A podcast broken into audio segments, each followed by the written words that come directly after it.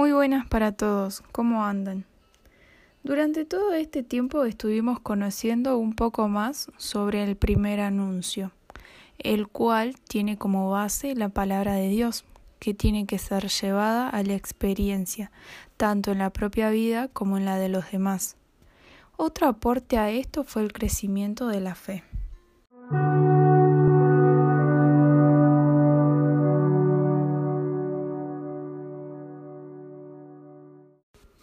Son muchos los temas que ayudaron a llegar hasta acá y que seguramente ayudaron también al crecimiento personal y al de la comunidad, si es que hubo oportunidad de compartirlo con los demás.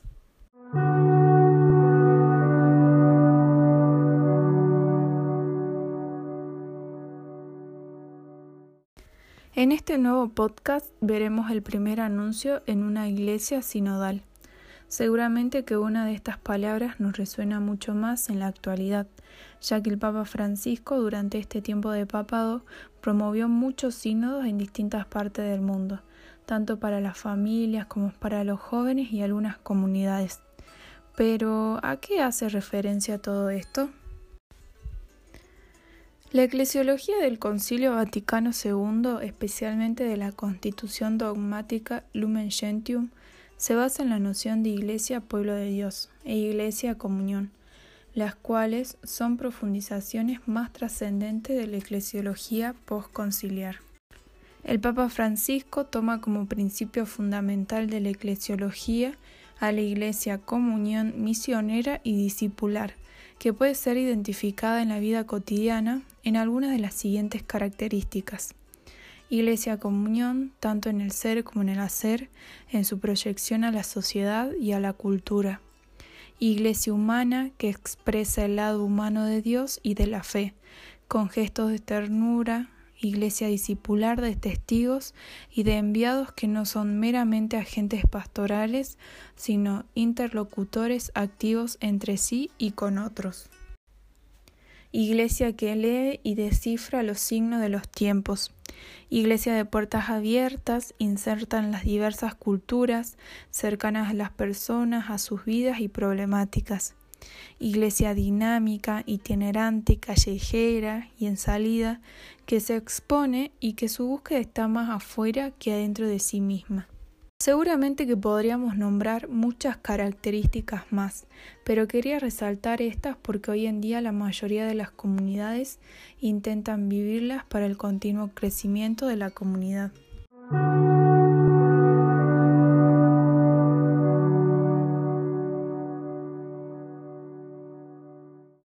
El término sínodo deriva de un vocablo griego que significa camino común el cual es una de las categorías más importantes de la eclesiología actual, en donde la Iglesia y sínodo son sinónimos, ya que la Iglesia no es otra cosa que el caminar juntos de la grey de Dios y su no puede ser elevado por encima de los demás, sino que es necesario que algunos tengan que ponerse al servicio de los hermanos a lo largo del camino el cual se ve esto que inicia desde el bautismo. La sinodalidad nos libera del individualismo y de la soledad, nos ayuda a hacer el camino junto a otros y a formar un vínculo fraterno. Algo muy importante para destacar de esta sinodalidad es que se van encontrando muchas características positivas.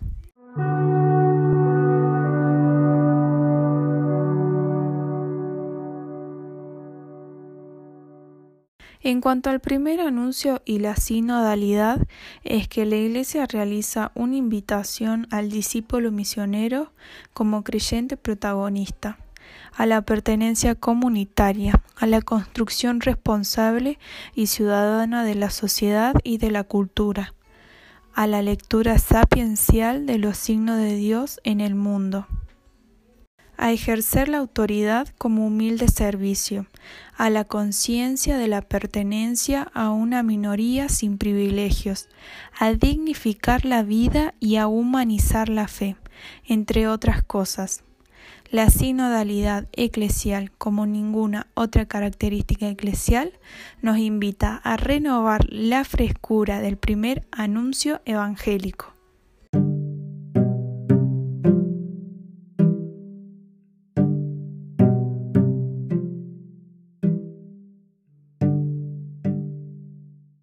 Espero que cada encuentro que hayamos tenido a través de estos podcasts encontremos aquel mensaje que el Señor nos confía para los demás.